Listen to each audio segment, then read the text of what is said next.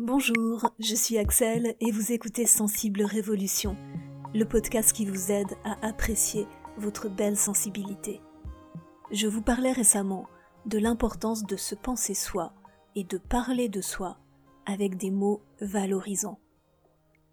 Car votre entourage vous perçoit en grande partie de la manière dont vous vous percevez vous. Si vous utilisez des mots positifs pour parler de vos caractéristiques de personnalité, les autres auront forcément une vision plus positive de votre personne que si vous passez votre temps à vous dénigrer. Les personnes qui se jugent systématiquement de manière négative peuvent attirer à elles des individus au comportement malsain. Elles risquent de tomber dans les griffes de personnalités narcissiques ou pire sociopathes. Il est essentiel, pour votre bien-être mental, de vous prémunir d'attirer à vous ce genre d'individus. Rien de bon ne peut sortir de leur fréquentation. Il est impossible de nouer avec eux une relation amoureuse ou amicale qui soit saine, agréable et égalitaire. N'imaginez pas que vous pourrez les changer. Ce serait une grave erreur. C'est pourquoi il est vraiment important de solidifier son estime de soi pour n'attirer que des personnes équilibrées. Quand on est conscient d'avoir une estime de soi un peu faible, on peut au moins essayer de donner le change dans son comportement. Je vous parlais dans un article de l'influence de l'attitude du corps sur l'esprit, ce qui correspond au fameux fake it until you make it des Américains. Fais semblant jusqu'à le devenir.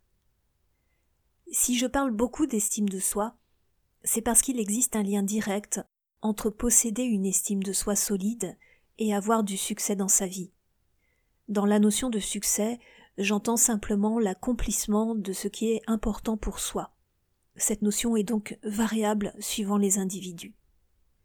L'estime de soi renforce la confiance en soi et l'affirmation de soi, qui elle-même projette une image positive sur les autres. Ceci alors vous accorde davantage d'importance et d'attention, puisque vous n'êtes pas dans une position de demandeur. Si vous renvoyez de vous l'image d'une personne qui sait ce qu'elle vaut, que vous vous respectez, que vous n'avez pas besoin des autres pour être heureux, alors votre interlocuteur vous portera davantage d'attention. Le cercle vertueux est bouclé. Si parler de soi aux autres avec une vision positive est important, c'est aussi parce que cela influe sur la perception que l'on a de soi, le dialogue intérieur. Or, en améliorant la qualité de votre dialogue et de vos pensées intérieures, vous améliorez drastiquement votre bien-être.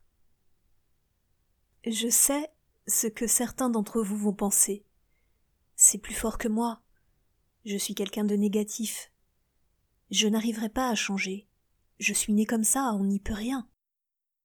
Et je vous répondrai que je ne suis absolument pas d'accord avec vous. J'ai été quelqu'un d'extrêmement négatif pendant des années. Je peux dire, je pense, pendant des dizaines d'années. Je n'avais aucune estime de soi. Je me croyais bête, car j'étais très complexée par le fait de n'avoir pas fait d'études supérieures. J'ai d'ailleurs repris mes études plus tard. Et je me suis aperçu, grâce à la réflexion d'un ami, que j'aurais beau décrocher un doctorat, je me sentirais toujours aussi peu confiante. Le problème n'était évidemment pas dans mon niveau d'études, mais dans mon critique intérieur, mes pensées, générées par ma faible estime de soi. Aujourd'hui j'ai une estime de soi solide, et j'ai plutôt confiance en mes capacités. Je ne suis pas pour autant devenue arrogante. Je suis consciente d'avoir des défauts, des faiblesses. Loin de moi l'idée que vous deveniez arrogant. Cela ne signifie pas non plus que je n'ai jamais de doute, que je n'ai jamais peur, qu'il n'y a pas certaines choses que je n'ose pas faire, bien sûr. Mais je gère plutôt bien toutes les situations que je suis amenée à rencontrer, toutes les situations, en tout cas, que je juge importantes pour évoluer et atteindre mes objectifs personnels et professionnels. J'ai foi en moi, foi en ma capacité à rebondir, à me débrouiller. Je ne vais pas vous mentir, cela m'a pris des années pour transformer la jeune fille traumatisée et rebelle que j'étais en une femme enjouée et positive. Comment j'ai fait? J'ai appris à aimer ma personnalité sensible, à reconnaître mes forces et à gérer mes pensées. À la base, tout est parti d'un constat fondamental. Je suis responsable de créer les résultats que je veux avoir pour non seulement ma santé et mon niveau d'énergie, mais aussi pour toute ma vie en général. Cette notion de responsabilité individuelle, j'en parle régulièrement. C'est une valeur qui me guide. Elle est indissociable pour moi du passage à l'action. La notion de responsabilité et de passage à l'acte est représentée dans la deuxième phrase de cette citation du stoïcien Marc Aurèle. Donne-moi la force d'accepter ce que je ne peux changer, la volonté de changer ce que je peux, et la sagesse d'apprendre à distinguer les deux. J'aimerais à présent vous proposer une technique de gestion des pensées négatives qui fait le lien également avec cette citation.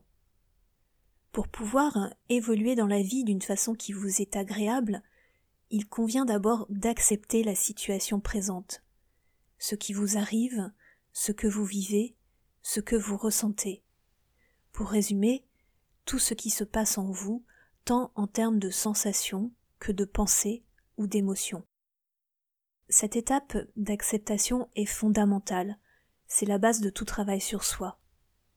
Vos pensées sont peut-être négatives par moments, mais vous n'êtes pas vos pensées c'est-à-dire que vous n'êtes pas condamné à avoir pour toujours une vision pessimiste, limitée et inexacte de votre valeur. Ces pensées automatiques qui tournent dans votre tête et vous font vous dénigrer trop souvent sont causées en partie par votre esprit inconscient. Par exemple, une pensée négative peut survenir quand vous avez peur de faire quelque chose. L'une des fonctions de notre cerveau et de nous préserver de ce qu'ils jugent comme imprudent. C'était très utile quand nous vivions dans des cavernes, ça l'est nettement moins aujourd'hui. Dans notre monde moderne, la plupart des obstacles que nous rencontrons ne mettent pas notre vie en jeu. Mais notre cerveau, lui, n'a pas évolué sur cet aspect. Son rôle est toujours d'assurer notre protection afin de préserver la continuité de l'espèce humaine. Pour lui, tout ce qui est inconnu tout ce qui vous sort de votre zone de confort, tout ce qui est inhabituel et dangereux. Ce principe de sauvegarde de notre cerveau, associé à une estime de soi déficiente, crée les pensées automatiques négatives, les ruminations, ce que l'on va appeler le critique intérieur. J'en viens à ma technique. La chose amusante à faire pour matérialiser que vous n'êtes pas votre critique intérieur est de le personnifier. Vous pouvez l'imaginer sous la forme d'un clown ridicule pour créer un peu de légèreté, ou lui donner l'apparence de tout personnage animal, humain ou imaginaire qui vous inspire. Pourquoi pas la forme de la marionnette guignol, par exemple, ou alors celle d'un petit diablotin tout rouge et grimaçant armé d'une fourche. J'aime bien celui-là. Une fois votre personnage créé, vous pouvez dialoguer avec lui. Je vous rassure, je ne le dirai à personne, ça restera entre nous. Pour accepter une situation, le principe est d'accueillir et de remercier ce qui arrive, un peu comme dans la conception bouddhiste, qui est de vivre simplement dans l'instant présent. Cela a d'autant plus d'importance que les pensées négatives automatiques sont soit une rumination portant sur un événement du passé, soit une projection anxieuse sur le futur. Lorsque l'on parvient à dialoguer avec son critique intérieur pour rester dans le présent, alors on arrive à neutraliser ses ruminations et ses anticipations anxieuses. Ce que je vous propose, c'est d'essayer de vous focaliser un instant sur vos pensées pour en prendre conscience. Dès qu'une pensée négative se présente, visualisez le personnage qui représente votre critique intérieure. Et dites-lui Salut toi. Je sais que tu cherches à me protéger. Je t'en remercie. Mais maintenant, j'ai besoin d'accepter cet événement, car il est passé de toute façon. Ou alors, j'ai besoin de faire ce que j'ai prévu, car c'est important pour moi. Je suis parfaitement en sécurité. Bien sûr, à vous d'inventer le dialogue que vous voulez avoir avec votre critique intérieure. L'idée directrice doit juste être de l'accueillir, de le remercier, puis de lui demander de partir. Dialoguez un peu avec lui, gentiment, puis faites-le sortir de votre tête, comme une petite chose qui s'en va, toute désappointée. Demandez-lui d'aller plus loin dans la pièce, puis d'en sortir, et d'aller à l'extérieur du lieu où vous vous trouvez, puis de quitter la région. Cette technique est adaptée d'une formation que j'ai faite quand je me suis lancée à mon compte. J'avais beaucoup de peurs qui étaient légitimes après des dizaines d'années de salariat. Cela m'a beaucoup aidé de travailler sur mes croyances limitantes, car bien sûr j'en avais et j'en ai toujours, comme tout le monde. Je suis simplement plus consciente aujourd'hui que ce sont juste des pensées et qu'elles ne me représentent pas. Elles ne m'enferment pas. Je peux les sortir de ma tête ou les transformer lorsqu'elles deviennent trop limitantes. Comme je le précise souvent, aucun outil ni aucune technique ne sont magiques. Ils sont efficaces dès l'instant où vous décidez consciemment de les mettre méthodiquement en pratique. Je vous laisse tester celle-ci et me dire si cela vous a été utile. Cela me fait toujours plaisir de prendre connaissance de vos progrès et de votre mieux-être. Prenez soin de vous et à bientôt pour un prochain podcast.